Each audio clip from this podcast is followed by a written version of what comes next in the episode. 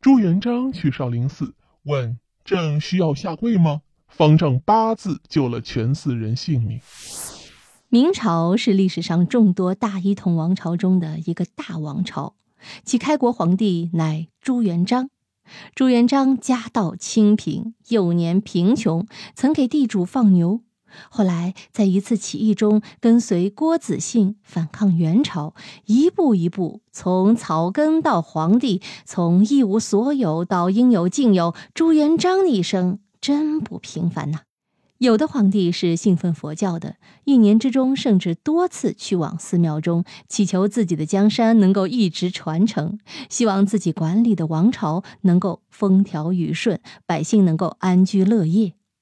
朱元璋就有一次到达少林寺游玩叙旧。据说朱元璋在早年曾出家当过和尚，时间虽未长久，但与和尚总是有一种说不出的感情。一则祈福，二则叙旧。当他进入寺庙内，便发了一个问。这一问可把全少林寺人难住了。由于是皇帝到来，故而少林寺内人满为患，相互拥挤参见皇帝。朱元璋见此，便对旁边的老方丈提了一个问题：“方丈，我进寺庙需要下跪拜见佛祖吗？”这一问若是发自平常人之口，你拜见便拜见罢了。老方丈随意怎么说也不会有错，更不会有罪。可现在眼前面对的是大明朝的开国皇帝，皇帝乃万万人之上，叫皇帝下跪，岂有道理？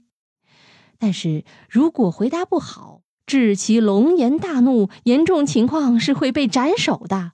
那该怎么办呢？方丈说了一句话，准确来讲是八个字，挽救了全寺庙人的性命。这位方丈说：“现在佛不拜过去佛。”哎，就这短短的八个字。他将朱元璋这个皇上天子比作现在佛，将上面的佛祖形象比作为过去佛。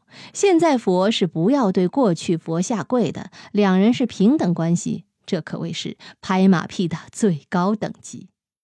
密室里的故事，探寻时光深处的传奇，下期咱继续揭秘。